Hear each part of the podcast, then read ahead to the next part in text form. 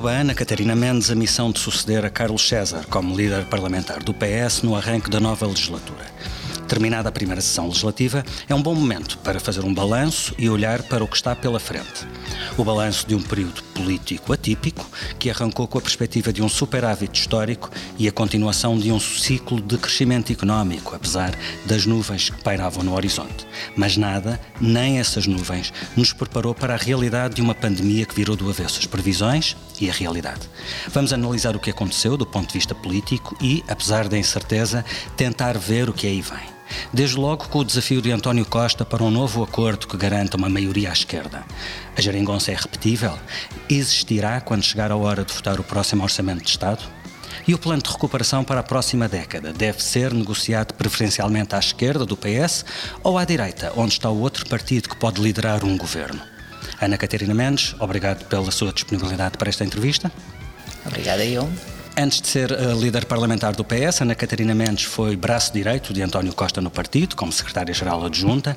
Nesse cargo esteve à frente da máquina partidária em 13 eleições, todas com bons resultados, autárquicas, europeias e legislativas. Ana Catarina Mendes conhece como poucos os cantos à casa a que pertence há muitos anos. Em 1991, filiou-se na Juventude Socialista, em Setúbal, puxada pelo irmão, António Mendonça Mendes, atual secretário de Estado dos Assuntos Fiscais. Fez caminho na JTS, que quase liderou, depois fez o seu caminho no partido, como deputada, responsável federativa, dirigente nacional. Tem 47 anos, é mãe de dois filhos, é jurista. Apesar de uma já longa carreira política, o seu perfil na Wikipédia tem três linhas. E pelo menos um erro, devo constatar. O que é uma excelente desculpa para lhe fazer a pergunta com que costumo começar estas entrevistas: diga-me alguma coisa sobre si que eu não possa saber pela internet. Gosto de cozinhar para os amigos e para a família. E eles gostam quando isso acontece? Eu julgo que sim. Tenho boa fama. Muito bem. Então vamos ver o que é que cozinhamos nesta conversa. No início da legislatura, há apenas nove meses, o PS optou por governar sem acordos com qualquer partido, apesar de não, não existir uma maioria absoluta. Entretanto, mesmo durante a pandemia, vários dirigentes do PS reiteraram que não havia necessidade de acordos que garantissem essa, essa maioria eh, permanente, fixa. E agora António Costa vem propor aos antigos parceiros da Geringonça isso mesmo, uma base de entendimento sólida e duradoura. A primeira pergunta tem de ser esta: a estabilidade da legislatura depende ou não de uma plataforma estabilizada que garanta uh, uma maioria ao Partido Socialista na Assembleia da República?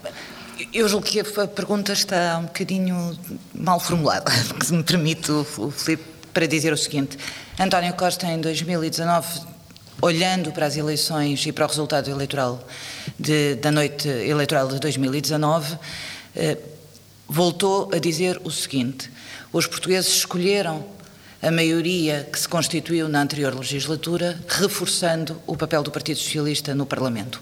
Esse reforço do papel do Partido Socialista no Parlamento confere ao PS uma maior responsabilidade.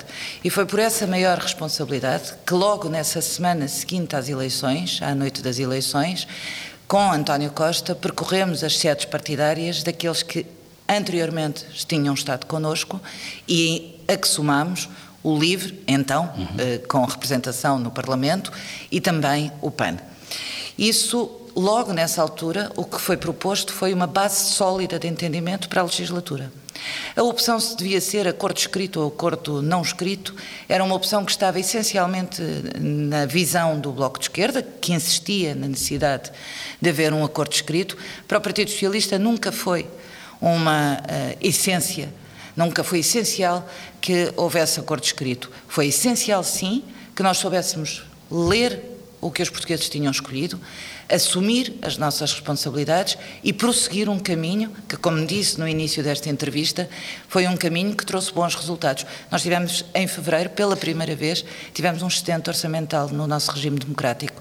Pela primeira vez nós tínhamos as contas absolutamente equilibradas, uma curva descendente da dívida pública, um déficit a níveis históricos, um crescimento económico acima da média acima da zona, uh, da zona euro, acima da média da União Europeia e da zona euro, e conseguimos aquilo que nós tínhamos proposto em 2015, devolver aos portugueses dignidade, devolver aos portugueses emprego, devolver aos portugueses rendimento, devolver às empresas capacidade de laborar e capacidade de desenvolver a economia. Por isso é que tínhamos os níveis que tínhamos, eh, por isso é que tivemos os níveis que tivemos e se calhar por isso mesmo, ou talvez por isso mesmo, é que conseguimos uh, enfrentar esta pandemia com uh, um resultado menos drástico, sendo dramático, menos drástico do que aquele que eh, teríamos tido se a receita fosse a de 2015. Mas a questão é que, em relação ao único partido que mostrou disponibilidade para uma eventual negociação, ela nem sequer começou, porque o PS entendeu que os termos eh, em que o Bloco de Esquerda colocava os níveis de exigência, nomeadamente em, em, em relação ao, ao, ao, ao, Código de Trabalho, eh, não faziam sentido e que a prioridade do, do, da, da, da governação, se bem me lembro, a expressão de António Costa era a prioridade neste momento não é alterar as leis do trabalho, é, eh, se bem me lembro, continuar a aumentar os rendimentos Mais da, uma vez das famílias. Reforço. Nessa altura, aquilo que nós dissemos é que a prioridade que o Bloco de Esquerda nos colocou em cima da mesa não era a nossa prioridade. E, portanto, a não houve acordo. A nossa prioridade, designadamente para dar resposta aos trabalhadores, a nossa, a nossa prioridade era, por um lado, continuarmos a aumentar o rendimento, o, o salário mínimo nacional e, por outro lado, aquilo que fizemos no Orçamento do Estado uh, para 2020, que era voltar a ter. Uh, a progressão, a margem de crescimento dos salários, da massa salarial, aos níveis que tinham sido interrompidos com a Troika. E por isso julgo que, mais uma vez, nessa altura, e estamos a falar do passado, uhum. estamos a falar de um passado onde os portugueses falaram, e eu acho que nós, quando estamos a analisar, mais do que olhar para o umbigo de cada partido, independentemente da nossa identidade, o interesse nacional é o que deve estar em cima da mesa. E o interesse nacional que estava em cima da mesa nesse momento e que continua hoje a estar, e ainda mais uh, por força desta pandemia, é de facto que as pessoas possam garantir o seu rendimento, possam garantir que o salário mínimo continue a aumentar, possam garantir que têm emprego ao final uh, deste tempo todo. E se a prioridade do Bloco de Esquerda continuar a ser o Código Laboral, continuar a ser a, a, as leis de trabalho, nomeadamente aquilo que o Bloco de Esquerda chama reverter a herança da Troika. Como sabe, Pode haver agora condições para um acordo que não houve há nove Como meses? sabe, nós nunca interrompemos as conversações com os nossos parceiros à esquerda e nós interrompemos precisamente fiéis àquilo que foi a leitura dos resultados eleitorais e precisamente porque foi preciso construir primeiro orçamento para 2020 que o construímos em conjunto, em segundo lugar construímos em conjunto o plano, uh, o programa de estabilização económica e social. E, em terceiro lugar, o orçamento suplementar. Uh, em, em qualquer um destes instrumentos houve negociação e essa negociação levou a acordo. Se esse acordo é escrito ou não é escrito, eu volto a insistir. O que é importante. Mas isso são acordos pontuais que se vão colocando durante, são... durante o processo da governação. Aquilo que António Costa propõe agora é uma coisa maior do que isso e com um horizonte temporal António, da legislatura aquilo toda. que António Costa está a propor neste momento não tem que ser necessariamente um acordo escrito. O que está eu, a propor, eu não coloquei essa questão. O que António Costa está a propor neste momento é que continuemos a trilhar este caminho em conjunto à esquerda, que reforça o Estado Social, que reforça a manutenção do emprego, que reforça a capacidade das empresas, que reforça o crescimento da, da economia, porque, como nós sabemos, os números são dramáticos. Não por força de uma má governação, mas por força de um inimigo invisível que gerou incerteza, que tem gerado mortes, que gera uma, uma inquietude em todos nós sobre o que fazer daqui para a frente. Mas a verdade é que ninguém perdeu o foco. O Parlamento não perdeu o foco ao não parar os seus trabalhos, o Governo não deixou uh, de fazer tudo o que era possível, por um lado, para combater em termos de saúde pública aquilo que, era, que, é, que esta pandemia trouxe, mas por outro lado também reforçar o Estado Social, designadamente com o reforço no, no, no, Serviço Nacional de Saúde, ou o reforço no layoff para manter, uh, no layoff simplificado, para manter uh, os empregos e para manter as empresas também a funcionar.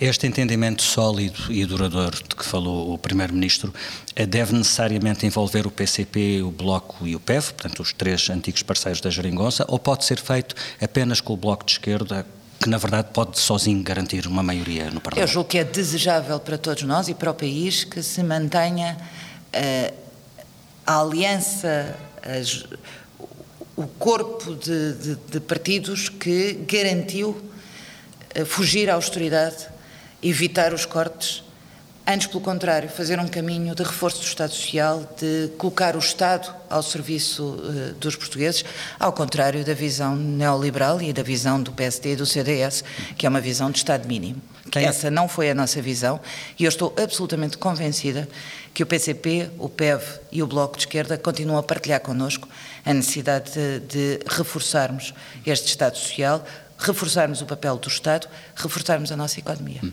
Há nove meses o PCP disse logo à partida que não tinha interesse nenhum em fazer um acordo de, deste género, o PEV também. Tem a, a, a percepção de que chegar a qualquer tipo de entendimento nesta fase é muito mais difícil do que foi em 2015?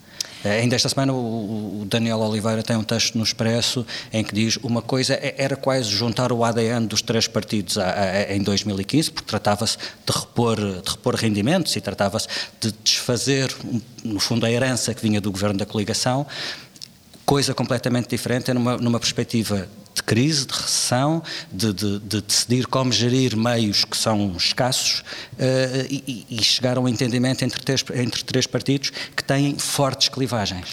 Eu diria que não é assim tão diferente. Porque aquilo que nos move neste momento, volto ao interesse dos portugueses e ao interesse nacional, é que temos um país para tratar. E das duas, uma. Ou nós estamos do lado daqueles que, junto da Europa, fizeram tudo para mostrar que há uma alternativa aos cortes e à austeridade. E fazendo tudo, conseguiram também para Portugal o maior pacote financeiro de sempre.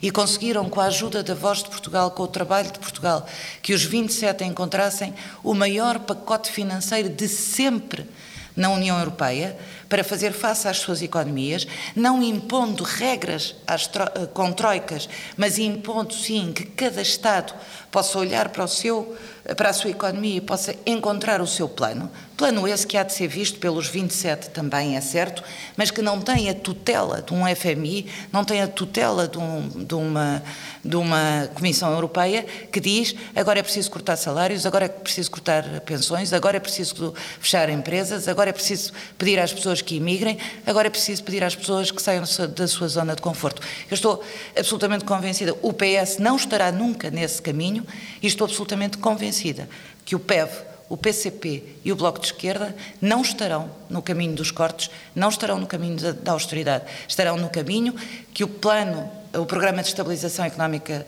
uh, e Social Uh, indica até ao final deste ano e que o plano de recuperação que é apresentado agora, que está à discussão pública, é também um caminho de nós aproveitarmos este momento para percebermos quais são as nossas fragilidades, e tendo percebido as nossas fragilidades, o orçamento suplementar reforçou e muito um, o Estado Social, designadamente, volto a dizer, a Segurança Social e uh, o Serviço Nacional de Saúde, e por isso mesmo aquilo que eu acho que nós estamos, acho que ao contrário da Daniel Oliveira, nós não estamos num denominador comum para fazer face ao Passos Coelho e Paulo Portas nos cortes, nós estamos no denominador comum para não regressar a esse passado e para não voltarmos a ter cortes nos salários, para não voltarmos a ter os níveis de desemprego que tivemos, para não convidar os jovens a, a, a emigrar, mas para aproveitarmos os recursos que temos, humanos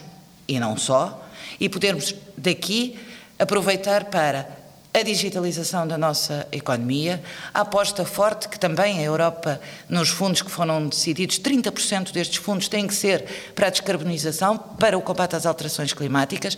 Nós temos um sem número de coisas para fazer e temos muito pouco tempo para pôr mãos à obra em conjunto face à gravidade da crise que nós vamos viver. A gravidade da crise que nós estamos a viver é talvez superior à de 2008, 2009, é talvez superior à de 2011, 2012. É por isso mesmo uma absoluta necessidade revitalizar os nossos serviços públicos, a nossa administração pública, modernizar a nossa economia, digitalizar as nossas empresas, digitalizar a administração pública, reforçar, volto a dizer, o Estado Social, combater ferozmente a pobreza, nós temos níveis de pobreza que vão aumentar e é preciso ter uma estratégia nacional de combate à pobreza. Eu não, não quero acreditar e não acredito que os parceiros que estiveram connosco nos últimos quatro anos não continuem nesta agenda, que é uma agenda progressista. Se isso não acontecer, eh, retirará a consequência de que o cálculo partidário se sobrepôs ao interesse nacional pela parte desses partidos? Eu espero que não haja cálculo partidário, nem sequer sei fazer essa uh, crítica, não a quero fazer, porque eu julgo que cada um de nós tem a sua agenda, cada partido tem a sua identidade, e essa foi a maior riqueza da anterior legislatura, foi a nossa identidade não se perder. É evidente que não estou à espera que o PCP ou o Bloco de Esquerda acreditem na Europa, mas a verdade é que a resposta célere que a Europa deu neste momento, nos dá motivos de confiança para acreditar que com os fundos que aí vêm, nós podemos recuperar mais rapidamente a nossa economia, sendo certo que não podemos esconder que temos e vamos viver momentos muito difíceis. Já lá vamos a, a essas decisões. Falou ainda agora das fragilidades com que o país se confronta e, e, e isso permite-me uh, insistir numa pergunta que lhe coloquei há pouco. Uh, já se percebeu da resposta do Bloco de Esquerda que uma dessas fragilidades, do ponto de vista do Bloco de Esquerda, continuam a ser as leis laborais há disponibilidade do PS para revisitar uh, o pacote uh, de, de, das leis de trabalho que foi aprovado há, há, um ano, fez agora em julho, fez agora um ano, foi aprovado volto, com a viabilização do, do PSD e do CDS. Em 2020 e no meio de uma pandemia. E de uma Mas crise, essa foi a resposta do Bloco de Esquerda em 2020, agora, esta semana. Económica. Este é um momento histórico e é uma oportunidade para nós olharmos para as relações laborais e percebermos o que vai mudar. E é por isso mesmo que é um momento histórico para um combate, para continuarmos o combate à precariedade. E esse combate é absolutamente essencial porque ele ficou demonstrado nesta pandemia com uma fragilidade dos contratos de trabalho, coloca em causa uh, a vida das pessoas e coloca em causa o, o próprio posto de trabalho, mas também é uma boa oportunidade para nós olharmos para as novas formas de nos relacionarmos no trabalho, como é exemplo o teletrabalho, que muitos portugueses puderam experienciar agora. Se é verdade que desde os anos 90 nos Estados Unidos se trabalha muito em teletrabalho, não é menos verdade que para a Europa é uma realidade mais recente e é uma realidade que está pouco eh, regulamentada e por isso o Grupo Parlamentar do Partido Socialista está empenhado em setembro em ter já respostas também na área do teletrabalho e de podermos regular o teletrabalho. Portanto, com, com, Mas, com um pacote específico agora, um pacote legislativo específico, sobre aquilo, o teletrabalho? Sim. Aquilo que eu acho é que, olhando para isto, para estes dois fenómenos, precariedade, teletrabalho, é impossível, depois desta pandemia, que nós, e esta é a pedra de toque para o Partido Socialista, Todas estas mudanças na área laboral só se podem fazer em diálogo social. E o diálogo social faz-se na concertação social. E é na concertação social, com todos os partidos, com todos os parceiros e também no Parlamento. Aliás, a grande virtude da legislação laboral é mesmo essa: é que é tripartida, é governo, é concertação social, é Parlamento. É também no Parlamento que ela se vai fazer. E eu julgo que nós devemos concentrar perante o que aqui está e perante aquilo que são os desafios, os novos desafios no mundo do trabalho, mantendo o trabalho digno, e para manter o trabalho digno, há duas pedras de toque. É combater a precariedade sem tréguas, é olhar para as novas reformas de trabalho, como o teletrabalho, e saber regular de forma a dar-lhe dignidade. E por isso mesmo, trabalho digno significa uma. Não, não pode ser eu Ana Catarina a dizer é assim porque eu acho que é assim. Não. Sentemos-nos todos, olhemos para o que há e saibamos bem das experiências de outros e das novas experiências que aí vêm, de que forma nós podemos regular o mundo do trabalho de forma que os trabalhadores sejam protegidos, os direitos sociais sejam reforçados, os rendimentos sejam garantidos a todos e que as empresas, ao modernizarem-se, tenham também, na sua modernização, a capacidade da sua competitividade. O que melhor funciona para a competitividade de uma empresa?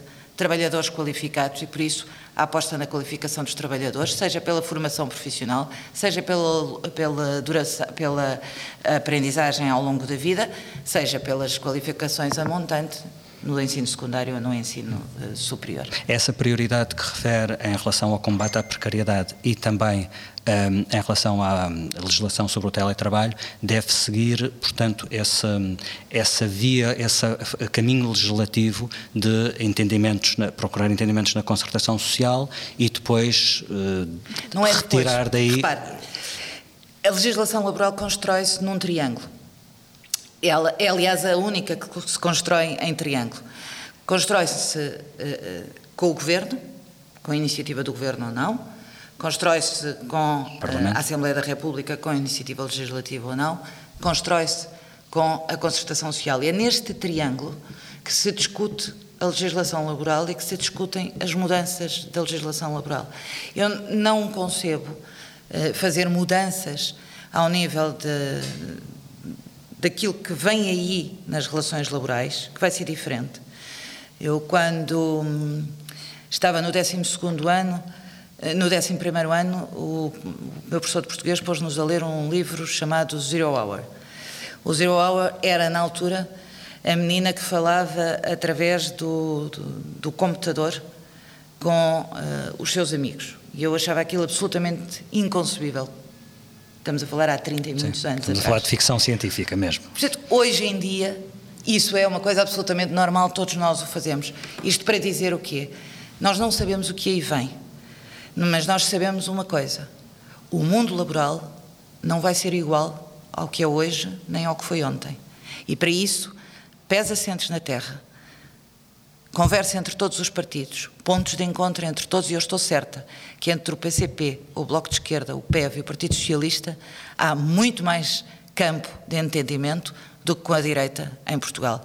Nós premiaremos sempre a dignidade no trabalho e o trabalho digno, e nós premiaremos sempre o diálogo social em sede de concertação social. Quais são os pressupostos dos quais parte, se é que me pode adiantar já, em relação a essas alterações eh, relativas ao, ao teletrabalho? Eu não avançaria muito agora porque seria estar a enganar as pessoas. Nós estamos numa fase de estudar, de perceber os impactos que teve o teletrabalho, porque também há impactos negativos no teletrabalho. Os, os sindicatos têm chamado muita têm atenção chamado para isso. atenção para isso. Tem havido várias webinars sobre o teletrabalho.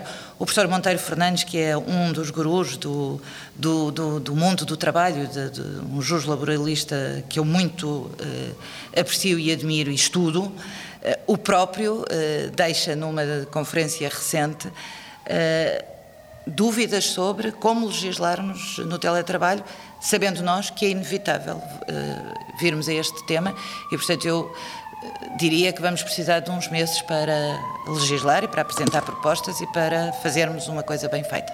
Uh, já tinha adiantado que uma das prioridades na negociação para o orçamento de 2021 será o combate à precariedade, precisamente. Um, as negociações que tencionam desenvolver no trabalho prévio de, de, de, do orçamento, do próximo orçamento de Estado, serão com uh, os antigos parceiros da Geringonça, preferencialmente, PCP, Bloco, PEV, acrescentando o PAN, ou serão também no trabalho prévio alargadas ao PSD? Serão preferencialmente com os parceiros que estiveram connosco na anterior legislatura, que se acrescenta o PAN. Uh, preferencialmente significa que nesta fase não haverá conversas com o PSD. Posso, é, é, isso que eu posso retirar daí? Pode retirar daí que as conversas que têm havido têm sido com o PCP, com o Bloco, com o PEV, com o PAN. Uh, quais em simultâneo estão a decorrer, uh, vão decorrer conversas num outro comprimento de onda, que tem a ver com o programa mais, mais alargado para a recuperação da economia para a próxima década. São, são, são duas pistas em que é preciso correr quase ao mesmo tempo.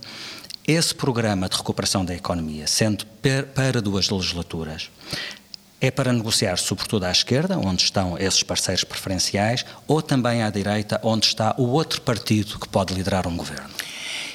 Bom, temos que ir por partes. Como sabe, o Partido Socialista, ao longo dos tempos, tem demonstrado aos portugueses credibilidade com os instrumentos que apresenta. Foi assim com a Agenda para a Década, foi assim com o programa eleitoral que apresentamos nas últimas eleições, com vários desafios que hoje eh, se demonstram como absolutamente prementes. Nomeadamente descarbonização da economia, a transição digital. As alterações sim. climáticas, a uhum. transição digital e a demografia. E a demografia. E, e, esta pandemia demonstrou bem como a questão demográfica é uma questão central na nossa, nas nossas políticas públicas. Uh, mostramos uh, em 2015, antes das eleições, o cenário macroeconómico com um conjunto de, de economistas liderados por Mário Centeno que demonstraram que as nossas previsões estavam corretas e que permitiram uma governação como a governação que temos feito. O programa que o professor António, António Costa, Silva. Costa, e Silva apresenta neste momento está à discussão pública por, por 30 dias, faz uma análise, um enquadramento do que esta pandemia uh, trouxe de destapar de fragilidades, mas também das potencialidades que tem uh, o nosso país, da necessidade de nós modernizarmos a nossa economia, reindustrializarmos a nossa economia e, com isso, ganharmos autonomia competitiva face aos mercados internacionais, está agora em discussão.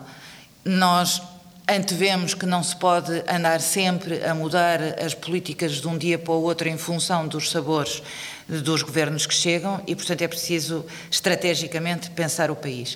Uh, Todos os contributos serão bem-vindos, mas, como imaginará, o Governo, desta síntese e desta audição, há de fazer, desta consulta pública, há de fazer um conjunto de.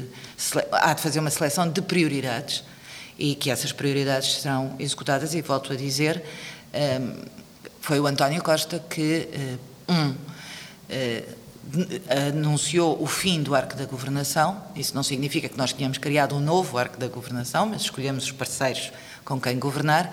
Dois, foi António Costa que introduziu no programa de governo que as grandes obras têm que ser feitas com uma aprovação de dois terços na Assembleia da República e, portanto, dois terços na Assembleia da República implica um consenso muito alargado. Vem daí a minha pergunta, precisamente porque diz que não se pode estar sempre a mudar as grandes prioridades a longo prazo, isso implica necessariamente conversas prévias com o PSD sobre essa questão da, da, da recuperação uh, a 10 anos? Eu não coloco nesses termos, coloco nos termos em que a discussão no seio do Parlamento há de surgir e as propostas que... Essa é uma discussão para ter no Parlamento Também, e não... se forem grandes obras, como eu digo, se forem uhum. grandes obras, os dois terços não são no Governo, uhum. são no Parlamento. Eu pergunto-lhe isto porque Rui Rio já veio dizer que não tem grande oposição a colocar ao programa de António Costa Silva. Isso é uma boa notícia. É a demonstração de que o Governo escolheu bem António Costa e Silva para uh, apresentar esta visão estratégica para o país há 10 anos e é bem a demonstração de que é um programa consistente que agora está em consulta pública. Hum. Uh, tem-se falado muito da questão dos entendimentos do PS com o PSD, isso aconteceu mesmo no, no, no, fecho da legislatura, num caso que foi bastante, eh, bastante relevante e muito comentado da, dos debates, do fim, fim dos debates quinzenais. Uh, antes de lhe perguntar sobre isso, olha para o PSD como um potencial aliado ou como um adversário? Antes mesmo de dizer isso, só voltando, o programa que é elogiado pelo Dr. Rui Rio, é um programa claramente de esquerda, é um programa com uma visão social-democrata da nossa, da nossa sociedade e da nossa, eh, da nossa, do nosso país. Eu, sobre o Dr. Rui Rio, julgo que o Dr. Rui Rio fez aquilo que. E que também nos distingue como país, olhando para o resto da Europa. Eh, num cenário de crise, de pandemia, que entendeu, e bem, que não decorria das políticas do governo, mas que decorria de um inimigo invisível, decidiu eh, participar naquilo que era a necessidade essencial. A necessidade essencial era acudir aos problemas dos portugueses. E, portanto, a resposta à minha pergunta é: olha, olha para ele como um potencial aliado ou como um adversário? estaremos sempre em lados opostos, estará sempre um adversário. Foi um aliado. Que respeito, mas é um adversário. Em, em política e democracia é assim, mas é um adversário político. Uh, o PSD foi um aliado objetivo do PS no fim dos debates quinzenais. Uh, essa decisão foi condenada por quase toda a opinião publicada. Foi condenada por todos os partidos da direita à esquerda, menos os dois que aprovaram, mas com muitas vozes contra dentro dos dois partidos uh, que assim o decidiram. Até o coordenador do PS nessa negociação acabou por não votar favoravelmente. Porquê que era importante acabar com os debates quinzenais e optar por um modelo novo? Eu julgo que ao final de 13 anos de existência do, dos debates quinzenais, se tornou evidente que os debates quinzenais eh, não serviam tanto para aprofundar politicamente um conjunto de temas, mas que, eh, enfim, muitas vezes davam eh, para outro tipo de, de, situações. O que eu acho não dão sempre os debates todos. O que eu acho é que é preciso também sabermos olhar para a evolução dos tempos. Eu julgo que a, a reforma que foi feita e prefiro olhar para a reforma no seu todo e não me centrar apenas nesse nesse ponto sem sem dele fugir.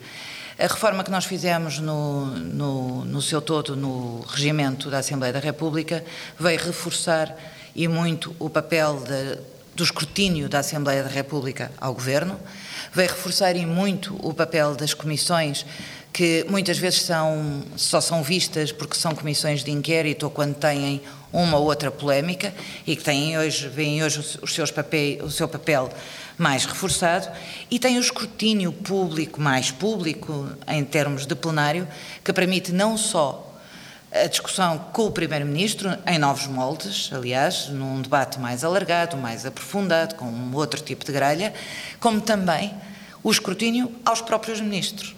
Uma coisa era a letra morta que estava no regimento da obrigatoriedade dos ministros irem ao plenário uh, prestar contas. Outra coisa é agora a obrigatoriedade mensal dos próprios ministros irem responder aos senhores deputados e não apenas às comissões sobre cada uma das suas matérias. Mas essas outras decisões Porque... ninguém contesta, não ouvi ninguém contestar. Não, claro, a polémica é está precisamente fácil, nos debates quinzenais. É muito mais fácil fazer um barulho de uma coisa que eu lhe digo, quero dizer-lhe sinceramente como líder parlamentar, eu julgo que nós reforçamos o escrutínio e a fiscalização do Parlamento ao Governo.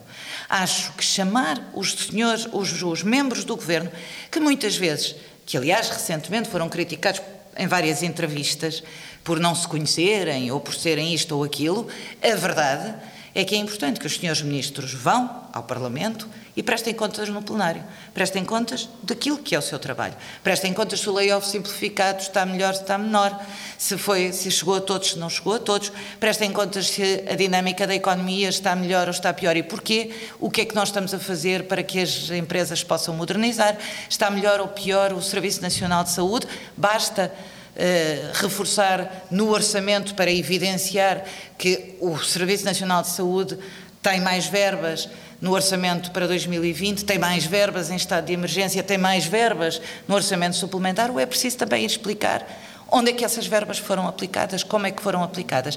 E eu julgo que este escrutínio também faltava ao Parlamento. E por isso mesmo, nem sempre tem que ser o Sr. Primeiro-Ministro a explicar este tipo de coisas, como aliás já aconteceu, às vezes até se enganar e depois ter que dizer, bom, afinal não era assim. Mas não era possível acumular as duas coisas, dar maior protagonismo aos ministros e ainda assim não espaçar tanto as idas do Primeiro-Ministro? Eu lembro-me quando em 96 sim, o, o, o, governo PS foi, criou o debate sim. mensal, o próprio António Guterres focou muito a importância, a importância de, de, da responsabilização muito, do Primeiro-Ministro uma vez por mês. A importância da responsabilização do Primeiro-Ministro e a responsabilização dos senhores ministros. E é por isso que nestes debates obrigatórios dos senhores ministros há a faculdade do senhor Primeiro-Ministro também participar. Ou seja, querendo, o senhor Primeiro-Ministro pode estar uma vez por mês no, no, no Parlamento. Só não vai se não quiser se achar que naquele momento não há uma hum, matéria para ir porque tem os seus, os seus, eh, os seus eh, debates obrigatórios. Agora, a verdade é que não foi retirada nenhuma, nenhuma, nenhuma eh, capacidade de escrutínio, fiscalização do Parlamento ao Governo, seja ao Primeiro-Ministro, seja aos membros setoriais. E acho, aliás, que enriquecemos a democracia quando nós podemos fazer não umas interpelações que duram uma hora, mas debates escrutinados, setoriais, sobre como é que está cada um dos nossos setores na nossa democracia. Acho que isso é absolutamente essencial. Não é preciso ser o Sr. Primeiro-Ministro todos os dias a dizer se a agricultura está mais modernizada, se nós estamos a exportar mais ou se uh, o mar é hoje uma mais-valia. Então, se é uma mais-valia, não basta dizer que é uma mais-valia. Porque é que o Sr. Ministro do Mar não pode lá explicar como é que nós exploramos a zona económica exclusiva, como é que nós queremos que o mar seja um recurso fundamental, que aliás está nesta visão estratégica de António Costa e Silva, que estava na agenda para a década, que está nos programas eleitorais com que o Partido Socialista se apresentou nas últimas duas eleições uh, ao país. Está na lei de bases do clima do, que o Partido Socialista apresentou à Assembleia da República, o Grupo Parlamentar do Partido Socialista apresentou à Assembleia da República, como é que o mar pode ser uma riqueza fundamental também na nossa economia. Ora, nosso, no nosso desenvolvimento. Ora, isso faz-se, do meu ponto de vista, digo isto com muita franqueza, havemos de fazer a avaliação. Até proponho que se faça uma avaliação no final desta, desta legislatura, se este modelo foi melhor ou foi pior. Mas até lá, temos que o testar. E se o quisermos testar a sério, os instrumentos estão disponíveis para o Primeiro-Ministro e todo o Governo prestar contas à Assembleia da República. Não apenas em momentos de debate do Estado da Nação, não apenas num orçamento de Estado, que são os momentos épicos do, do, do, Parlamento, em termos de debates parlamentares, não apenas nos debates com, os, com o Primeiro-Ministro, sim, o Primeiro-Ministro responde à cabeça por todo o Governo.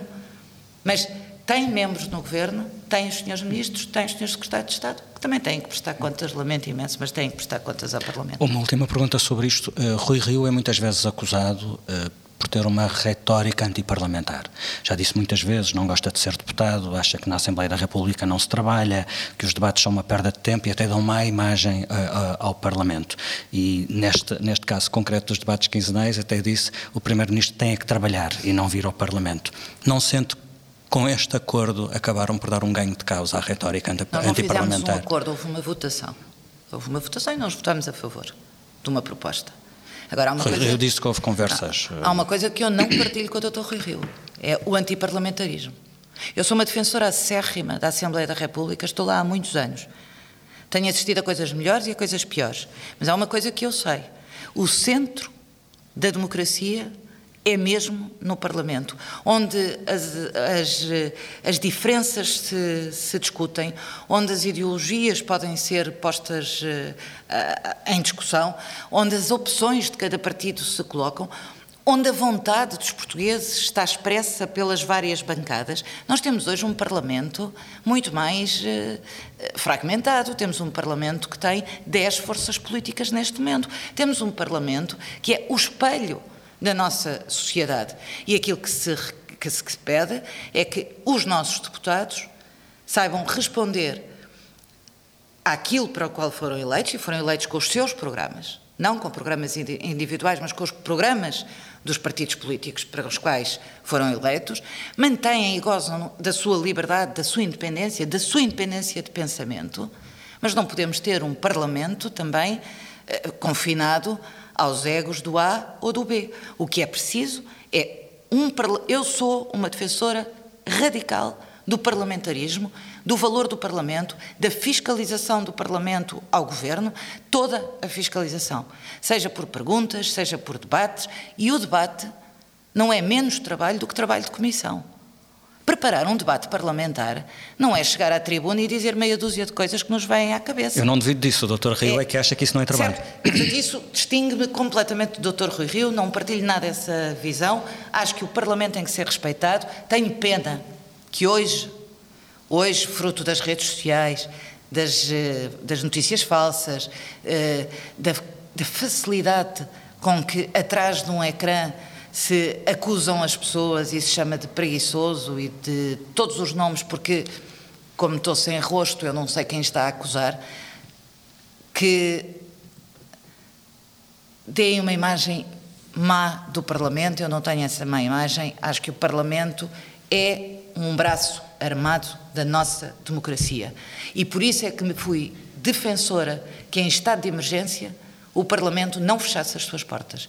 Porque era a voz do povo que estava ali dentro, era a voz dos portugueses que estava ali dentro e era a voz dos portugueses a trabalhar para fazermos face a esta pandemia. Disse ainda agora que o programa do, do, do professor António Costa Silva é um programa de esquerda.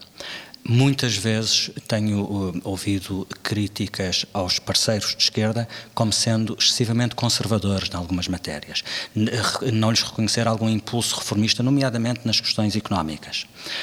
Sente que, do, que, nos partidos à esquerda existe essa capacidade de. Por exemplo, já nesta apresentação do programa, o entendimento que ele defende entre uh, setor público e setor privado é diferente do desenho que um partido como o PCP, por exemplo, imagina para, para o modelo económico do país. Vê, vê potencialidade de entendimento, apesar dessas dificuldades Vejo potencialidade, porque além disso, tudo que refere, O professor Costa, António Costa e Silva também diz que é preciso rejeitar o modelo neoliberal do Estado mínimo. E defende, Pelo contrário, até defende, defende mais Estado, pelo menos nesta aliás, fase. Defende, Sim. aliás, mais Estado e um reforço substancial do Estado Social. Não se tem falado disso. E, portanto, eu acredito que o PCP, o Bloco, o, PAN, o PEV estejam ao lado do Partido Socialista na defesa de mais Estado, na defesa de setores estratégicos de, de, Portugal na nossa economia e na defesa de um Estado Social que saiba dar, garantir os direitos dos portugueses e combater a pobreza. Aliás, ele. Uh no quadro que faz, deixa algumas críticas implícitas uh, ao Estado de algumas áreas, nomeadamente da administração pública. Uh, ele é muito claro a dizer que a maneira como a administração pública funciona tem de mudar, porque senão vai ser um travão à própria recuperação. Entendem essas críticas também como críticas à governação do PS? É que, o que poderia ter sido feito mais do Eu que foi feito? podemos olhar para um convidado do governo para dar uma visão estratégica do país e depois entender como se fossem críticas. Faz uma avaliação da realidade. E não é uh, segredo para ninguém que o Partido Socialista, e ao longo da última, uh, da última legislatura também o tentámos fazer, que a administração pública precisa de melhorar. Não é por acaso que os vários simplexes têm estado uh, na agenda sempre pelo Partido Socialista. E este é só um exemplo, ele dá outros. Dá não, não, mas este exemplo a é bem fiscal, um exemplo a justiça, a justiça nós, fiscal e económica. É mesmo um dos exemplos que, como nós podemos melhorar com os fundos que aí vêm, a nossa administração pública digitalizando a nossa administração pública, reformando a nossa administração pública, qualificando mais ainda os nossos trabalhadores e permitindo que os serviços públicos respondam de forma mais célere, designadamente na justiça. Uma última questão, a sua última entrada no Facebook, falava ainda agora das redes sociais, é sobre o seu choque com o crime de Moscavide que aconteceu eh, há, há pouco tempo.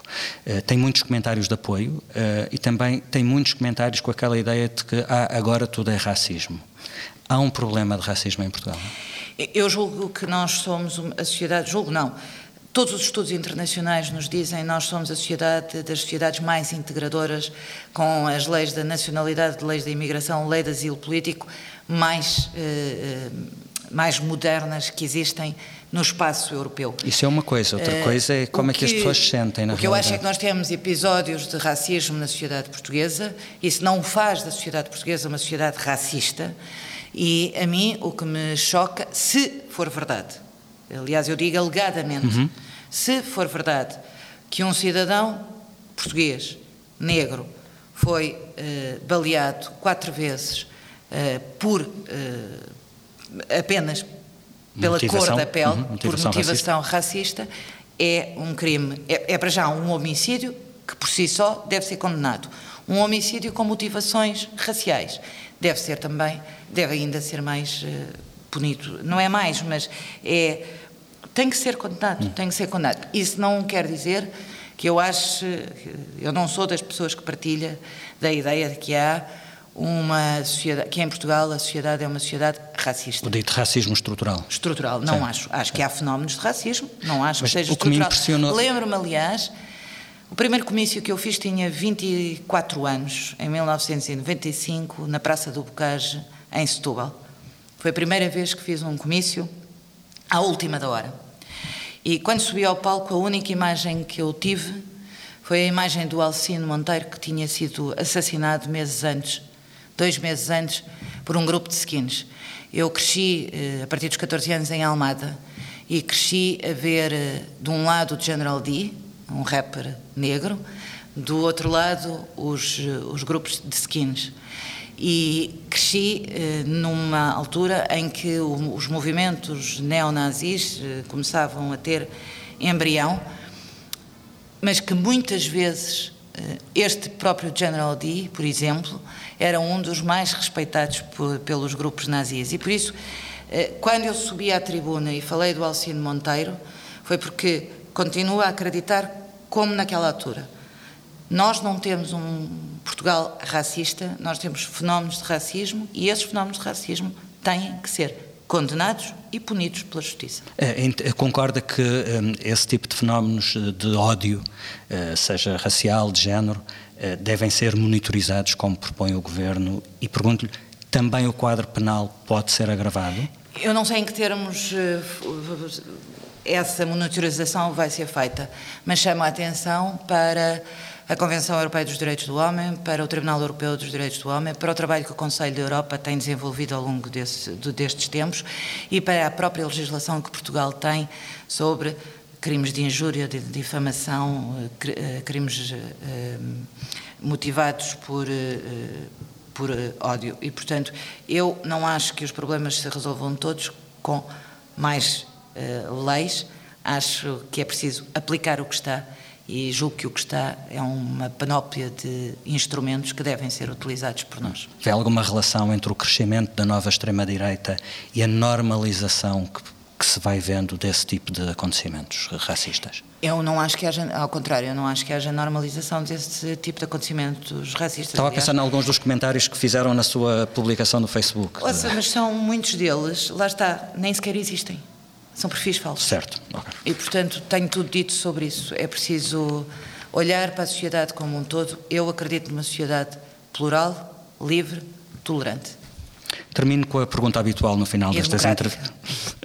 Termino com a pergunta habitual no final destas entrevistas, pedindo-lhe um nome. Diga-me o nome de alguém que foi uma referência, alguém que foi determinante ao longo da sua carreira política. Nem de propósito, Nelson Mandela. Ficamos por aqui. Obrigada, Ana Catarina Mendes. Imagino que agora vá de férias. Eh, Bem merecidas. Política com palavra vai de férias também, se for o seu caso. Para si também, boas férias e até breve.